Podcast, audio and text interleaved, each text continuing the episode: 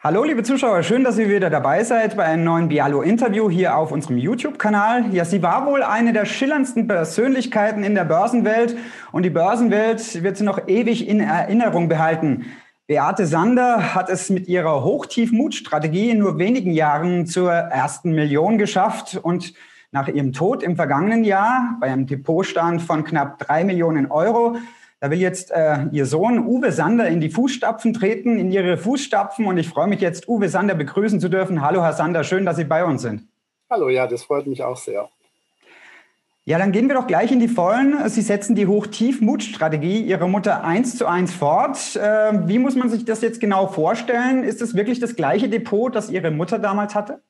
Nein, also meine Mutter hatte zwei Depots. Sie hat da wohl schon auch an ihre zwei Kinder gedacht. Und äh, den einen Teil, den hat jetzt meine Schwester, die Elke, bekommen und ich verwalte den anderen Teil. Aber auch diesen Depotteil kann ich nicht ganz ähm, so fortführen, weil da kommt ja noch der Vaterstaat und möchte seine Erbschaftssteuer nicht unerheblich. Und äh, das führte jetzt dazu, dass ich bereits einige Aktien verkaufen bzw. teilverkaufen musste. Ja, Sie setzen ja die Hoch-Tief-Mut-Strategie eigentlich schon seit, sagt man mal, 20 Jahren äh, konsequent um haben auch damals ihren ersten Teneriffa-Urlaub damit finanziert. Äh, wie schaut denn das Erfolgsrezept äh, genau aus? Wie muss man sich das genau vorstellen mit der Hoch-Tief-Mut-Strategie? Ja, es geht natürlich ganz arg ähm, um den Zeitpunkt des Kaufs und des Verkaufs, also das Timing ist gefragt. Ich hatte auch in anderer Beziehung ähnlichen Weg wie meine Mutter. Ich bin auch Realschullehrer, habe auch Wirtschaftskunde ähm, eben unterrichtet, in der Schule auch Börsenspiele gemacht und war deswegen immer schon so in gewisser Weise vertraut mit der ganzen Materie, hatte aber nie so richtig den Mut und vor allem auch nicht das Geld als junger Kerl. Ähm, 2001 war es dann aber so, dass ich auf ein Gebraucht Wagen gespart hatte und ein paar tausend Euro auf dem Konto hatte. Und ähm, nachdem diese schrecklichen Terroranschläge waren und so eine ganz, ganz ähm, ähm, niedergeschmetterte Stimmung eben da war, hatte ich mir gedacht, ich hatte den Kurs der Telekom-Aktien natürlich schon verfolgt, die war ja davor wieder ganz im neuen Markt, erst hoch und dann bereits schon 2000 ging es ja dann auch schon wieder runter. Und äh, dieser Kurs ist dann so brachial abgestürzt im September, dass ich gesagt habe, so, jetzt gehe ich zur Bank und kaufe die Aktien.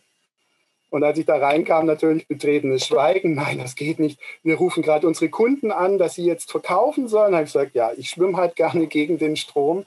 Ähm, und äh, ich bin da nicht rausgegangen. Da habe ich auch gesagt, ich bleibe hier so lange, bis ich das Depot habe.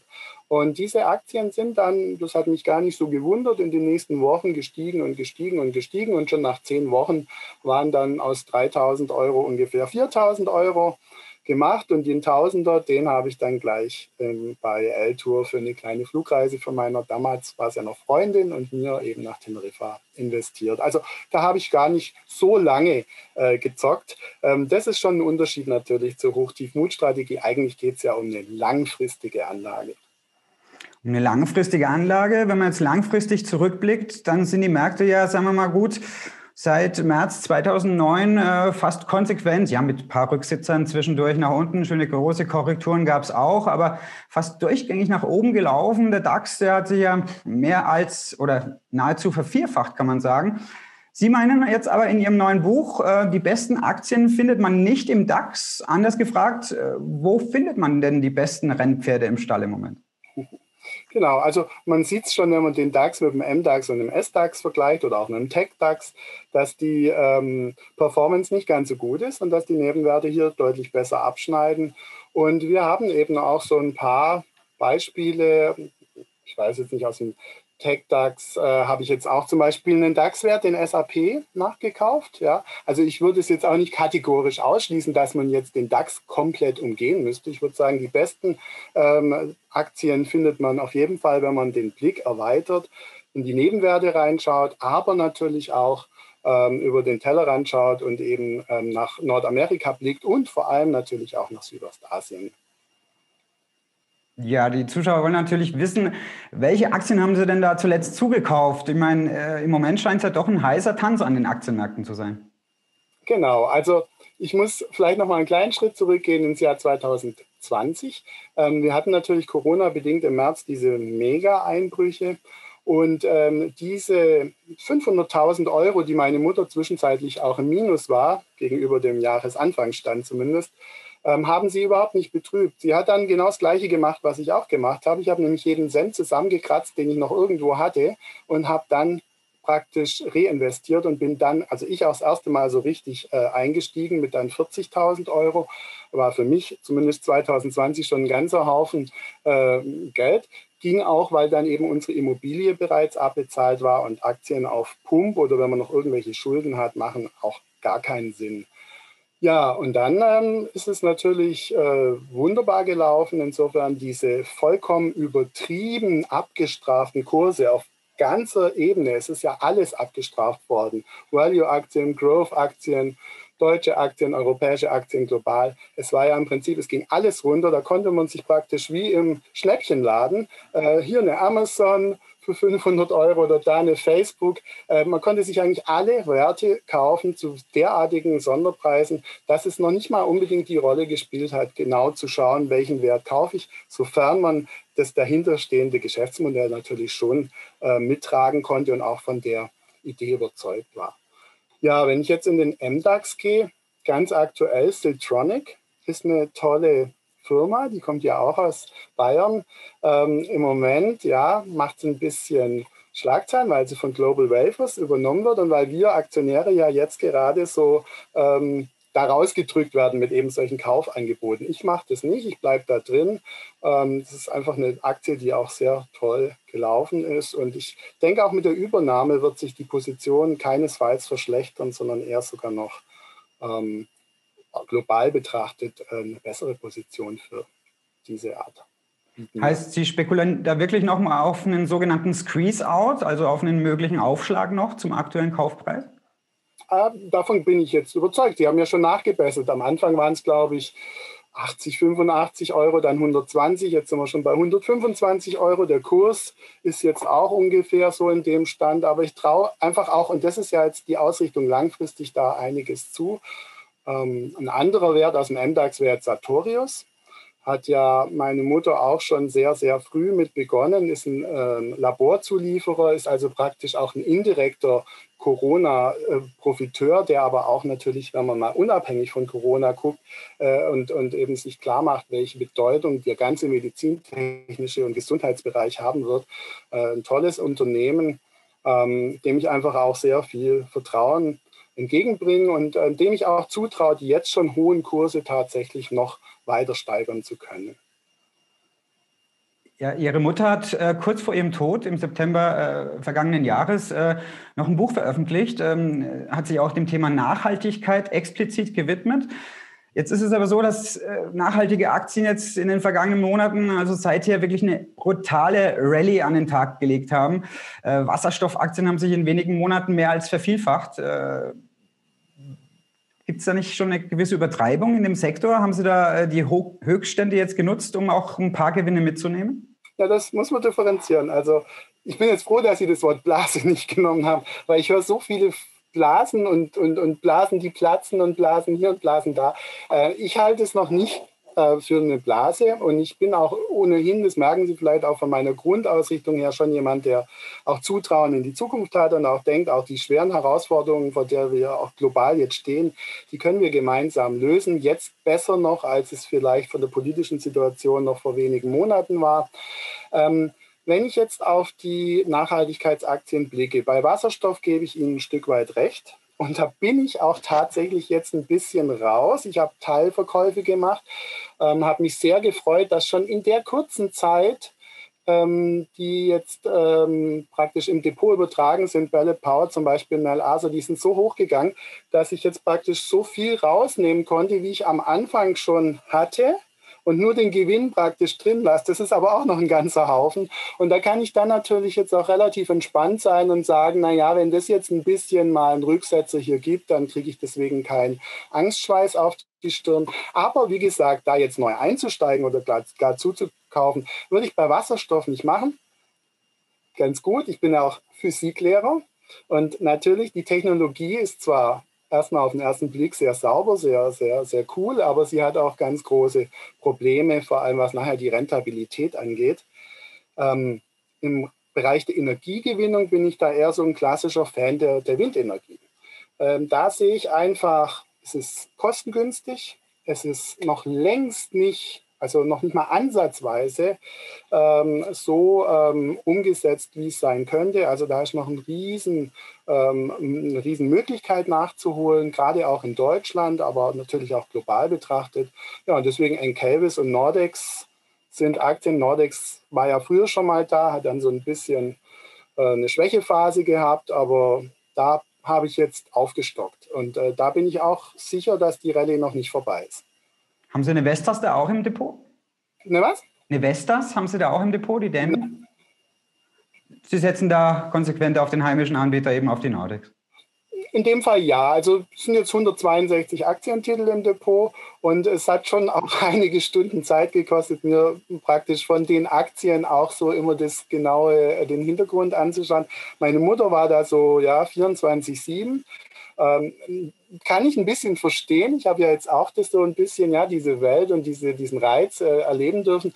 Aber ich bin ja im Moment auch noch tätig an der Pädagogischen Hochschule, tätig auch in der Lehrerfortbildung und ähm, habe einfach noch nicht so viel Zeit, dann wirklich auch die Wochenenden und die Nächte mir damit um die Ohren zu schlagen. Deswegen gehe ich das jetzt so Stück für Stück an. Ich schaue mir die Werte an und ähm, bin dann auch meistens immer ganz ähm, ja, voll von Bewunderung, dass meine Mutter solche Aktien schon auch zu einem relativ frühen Zeitpunkt ja auch gefunden hat. Ne? Wie zum Beispiel die Tucci Energy. Auch eine ganz tolle Aktie, weil die, die machen jetzt auch nicht nur klassisch irgendwie hier einen auf Wasserstoff, sondern die haben genauso diese ja, Idee, dass man dezentrale, kleinere Einheiten braucht, wo man dann eben auch äh, Energie speichern kann ähm, und eben auch diese Blocksysteme äh, baut. Also das sind schon viele, viele gute Aktien im Depot.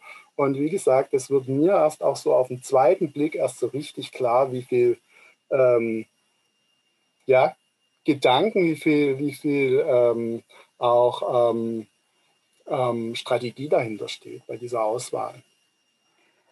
Sandra, Ihre Mutter war ja auch eine große Verfechterin der großen Technologiewerte, die sogenannten Funk-Stocks, Facebook, Amazon, Apple, Netflix, Google, wie sie alle heißen.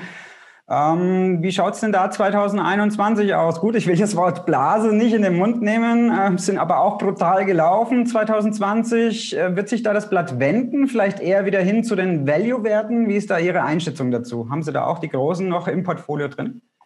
Ja, die großen habe ich auf jeden Fall. Und äh, ich blicke ja weiter als das Jahr 2021. Und diese großen zum Beispiel, also so einen Rücksetzer wie 2020 im März gibt es alle fünf Jahre mal.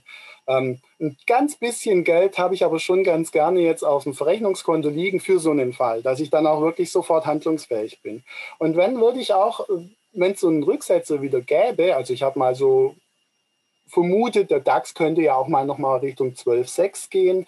Ähm, jetzt im Moment sieht es ja schon wieder eher wieder Richtung 14.000 aus. Aber ähm, dann äh, wird sich das möglicherweise ja auch global so ein bisschen fortsetzen. Und dann würde ich tatsächlich auch solche Aktien kaufen, ähm, wieder, also nachkaufen. Ich habe sie ja auch. Ich habe sie ja auch nur teilverkauft, auch nur manche davon, weil ich einfach überzeugt bin, das sind Werte, die stehen auch in fünf und auch in zehn Jahren gut da. Und das kann ich wirklich äh, nicht von, von allen sagen. Und ähm, wenn ich von, einer, von einem Unternehmen wie jetzt Amazon oder äh, Apple, ob ich es jetzt persönlich mag oder nicht, ist ja eine ganz andere Frage. Aber wenn ich von der Idee überzeugt bin und das auch auf eine sehr, sehr lange ähm, Zeit ähm, auslege, dann sind es auch Aktien, die für mich jetzt interessant werden mit Blick auf meine Kinder. Denn die haben jetzt, und auch das war ja Wille von Beate, vergisst die Enkelkinder nicht. Und die mögen bitte kein Bargeld zum Verjubeln, die mögen natürlich auch mit Depots bedacht werden. Und auch die sind wir jetzt so ein bisschen am, am Basteln und da passen solche äh, Werte, finde ich, auch sehr gut rein. Zumal die Kinder auch dann wissen schon genau, ähm, die kennen diese Marken besser zum Teil als, als ich. Herr Sander, wie schaut es denn mit den China-Aktien aus? Da war äh, Frau Sander auch ein großer Fan von den China-Investments, äh, sind auch sehr gut gelaufen, weil sich China eben als eine der ersten Volkswirtschaften äh, richtig groß aus der Krise wieder herausgestemmt hat und jetzt schon mehr Bruttoinlandsprodukt erwirtschaftet als vor der Krise. Äh, was sind da Ihre besten Rennpferde im Stall? Ja, da gibt es ganz viele. Also China ist ja wirklich ein unfassbar großer Markt.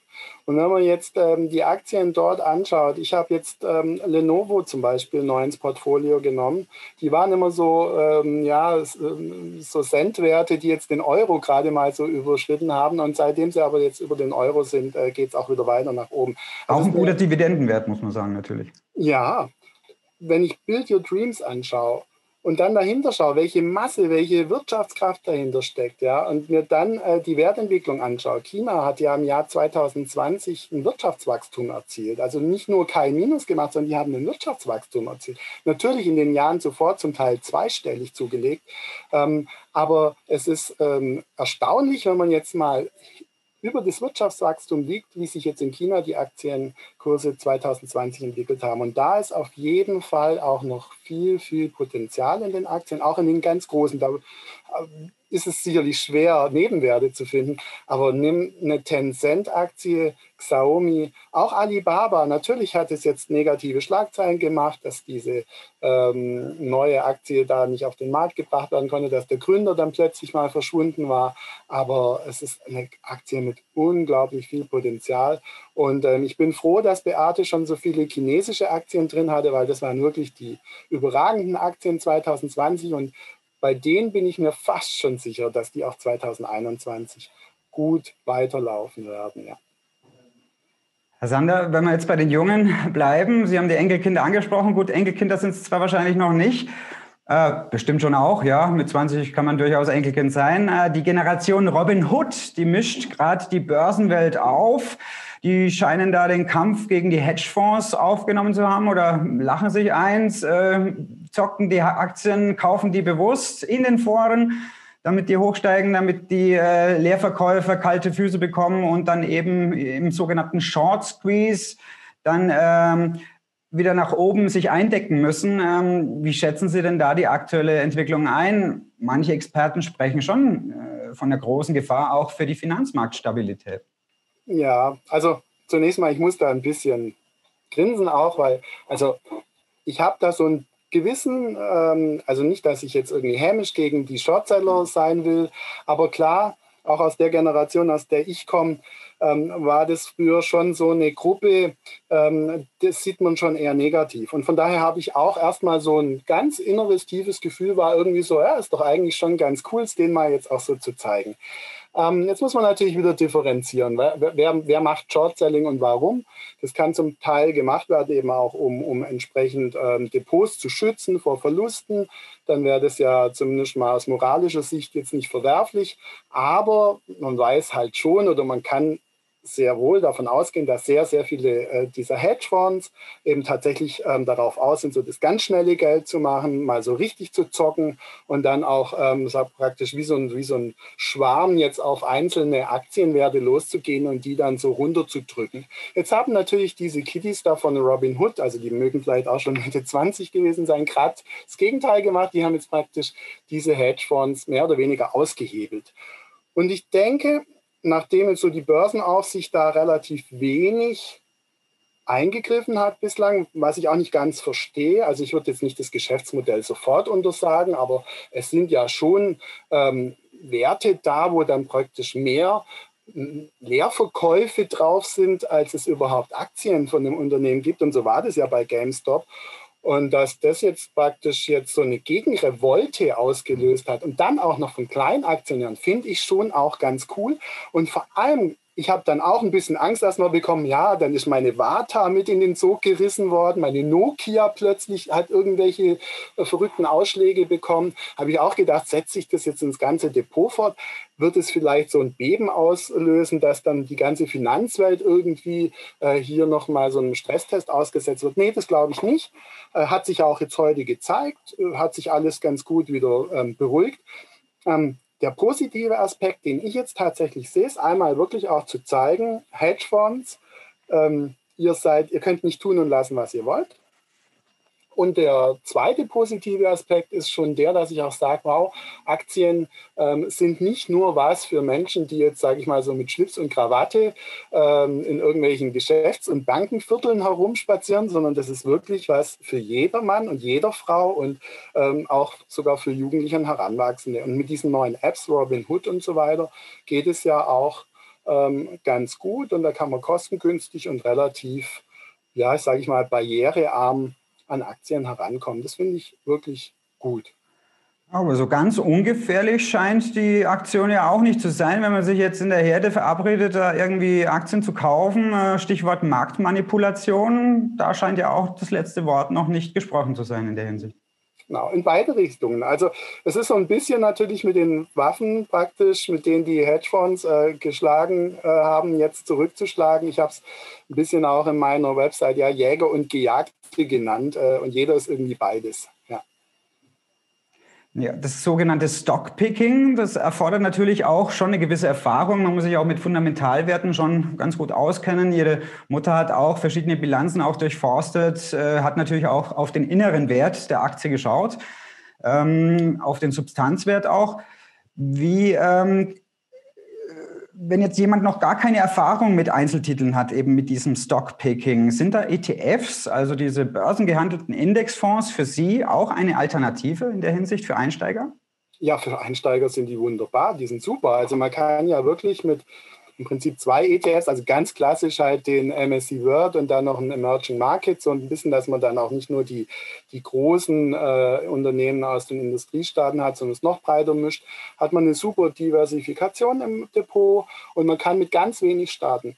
Ähm, wenn ich jetzt mit Aktien nachbilden will, so eine breite Streuung global nach Branchen, äh, auch nach Unternehmensgröße, dann äh, brauche ich dazu ja mindestens 30, 40 Einzeltitel, die mal 1500 genommen, weil sonst ähm, lohnt sich das Ganze ja von den Transaktionskosten nicht. Bin ich schon gleich bei 40, 50.000 Euro. Das hat ja nicht jeder mal so rumliegen.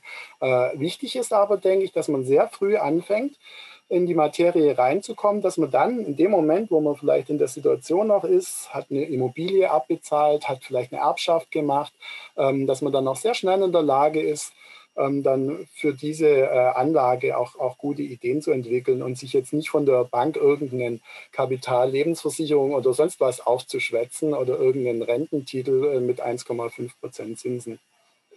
Herr Sander, spielt Gold jetzt, das Edelmetall, als Absicherung für Sie auch eine Rolle hinsichtlich Währungsschutz, Inflationsschutz? Nee, also nur das Betongold, das habe ich ja vorhin schon gesagt. Die Immobilie finde ich nach wie vor wichtig und eine super äh, Ergänzung zu Aktien. Aber äh, jetzt in reales Gold zu investieren, das wird mir gar nicht äh, einfallen. Der, der, Goldpreis mag jetzt gestiegen sein die letzten Jahre, aber er schafft keine Werte. Es ist ein Edelmetall, es ist schön, man kann mhm. vielleicht coolen Schmuck draus machen. Ich stehe aber auch gar nicht so auf, passt vielleicht auch gar nicht zu mir. Nee, also als Anlage äh, kommt es für mich überhaupt nicht in Frage.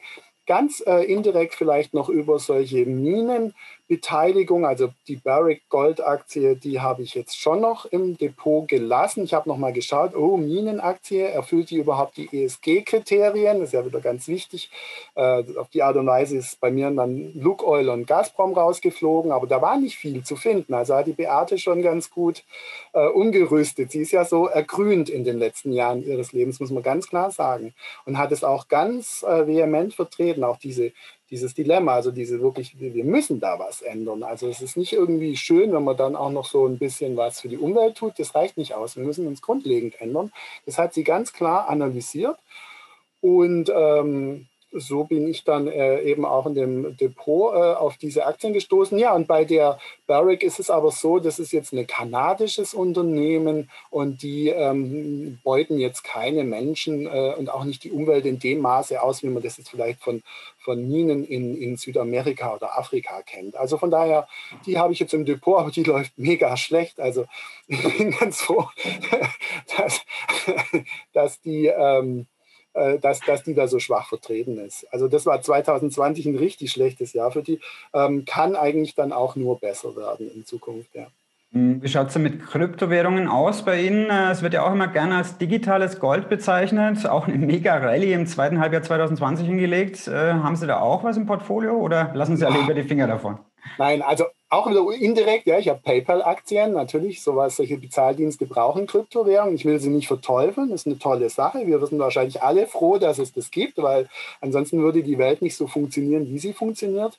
Äh, indirekt also prima, aber jetzt da reinzugehen und in so eine Währung, also, beziehungsweise eigentlich ist es ja gar keine Währung, ähm, äh, in, in diese Idee hinein zu investieren, die ja an sich auch keinen Mehrwert produziert und ähm, das äh, widerspricht komplett wieder meiner Anlagestrategie. Ich möchte ja ähm, mit dem Geld auch ein Stück weit gute Ideen ähm, fördern und eben auch solche Unternehmen dadurch eben ins Portfolio nehmen, zu denen ich auch so eine Beziehung aufbauen kann.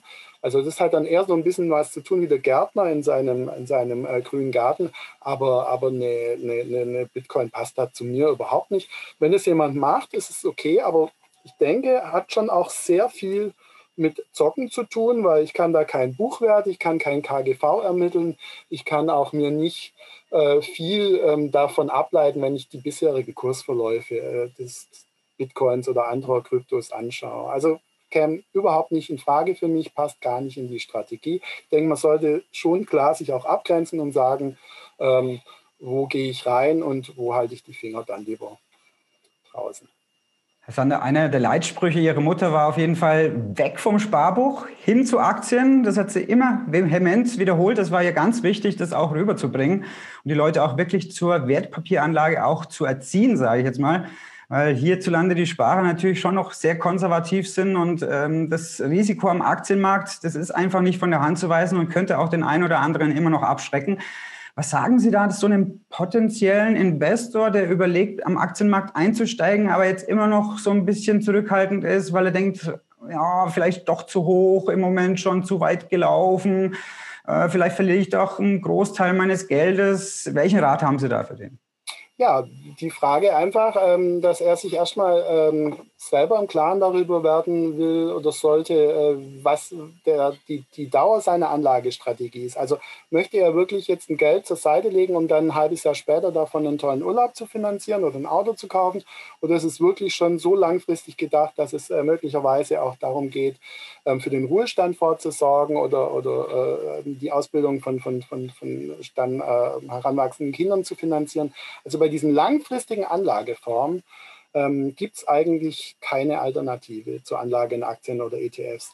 Denn ähm, die bisherigen Entwicklungen haben ja gezeigt, selbst wenn alle fünf bis sechs Jahre ein schlechtes Jahr dabei ist, sowohl in den deutschen als auch in den amerikanischen Indizes kann man es ja nachlesen, ähm, so ist doch die durchschnittliche Renditeerwartung ähm, jetzt mal, wenn ich einfach nur auf ein Indiz gehe und davon vielleicht auch einen ETF kaufe, äh, bei sieben bis neun Prozent im Jahr. Und das hole ich ja sonst nirgendwo raus, äh, außer durch reines Zocken und reines Glücksspiel. Aber das äh, kann ja nicht die Basis sein für eine langfristige Geldanlage. Also je länger man die Zeitschiene streckt, desto weniger äh, kommt man an Aktien äh, drumherum. Und ich denke, es macht schon sehr Sinn, auch sehr viel Sinn, auch wenn man ähm, Geld äh, zur Verfügung hat, dann gar nicht so erst sich das anzugewöhnen, das so rauszuhauen, sondern tatsächlich zu sagen, na, jetzt nehme ich mal einen Teil zurück. Und wie gesagt, ähm, den Freunden, Freundinnen von mir, die jetzt da gar keine ähm, ähm, Ambitionen haben oder ganz arg ängstlich sind, den rate ich tatsächlich dann auch zu Ansparplänen über ETFs. Das ist so für mich das Einstiegstor für diejenigen, die entweder wenig äh, Kapital zur Verfügung haben, äh, sehr ängstlich sind ähm, oder eben auch erstmal so ein bisschen ähm, einen Anschub brauchen, überhaupt mal was zu machen und das Geld vom Sparbuch runterzunehmen. Ja. Sander, dann noch ganz kurz auf Ihr neues Buch. Die besten Aktien findet man nicht im DAX. Wann ist der offizielle äh, Marktstart, Verkaufsstart? Im April ähm, an den Start gehen. Und ich bin jetzt gerade noch mal bei der letzten Überarbeitung und ich merke, wie schwierig das ist, ein Buch final fertig zu machen. Ähm, am liebsten ähm, würde ich jetzt auf Seite 1 anfangen und die, die ersten ähm, Tabellen aktualisieren. Ich habe die ja schon von September, stand meine Mutter, äh, aktualisiert dann auf den Januar. Jetzt hat sich im Februar noch mal ein bisschen was geändert. Es passieren täglich äh, neue Dinge. Ähm, so kam ich jetzt eben auch auf die Idee mit dieser www.hochtiefmut.de Seite, einfach auch dann äh, eine Möglichkeit, eine Plattform zu bieten, äh, um dann vielleicht auch Bezug zu nehmen, wenn sich Entwicklungen nochmal so ähm, ähm, verändern, dass man dann vielleicht das da einfach auch nochmal mit aufgreifen kann. Dann sage ich vielen Dank, Sander, für dieses Interview und vor allem viel Erfolg für das neue Buch, dass es auch ein Bestseller wird ja, und sich einreiht in die zahlreichen Bestseller Ihrer Mutter, die sie ja schon geschrieben hat. Viel Erfolg.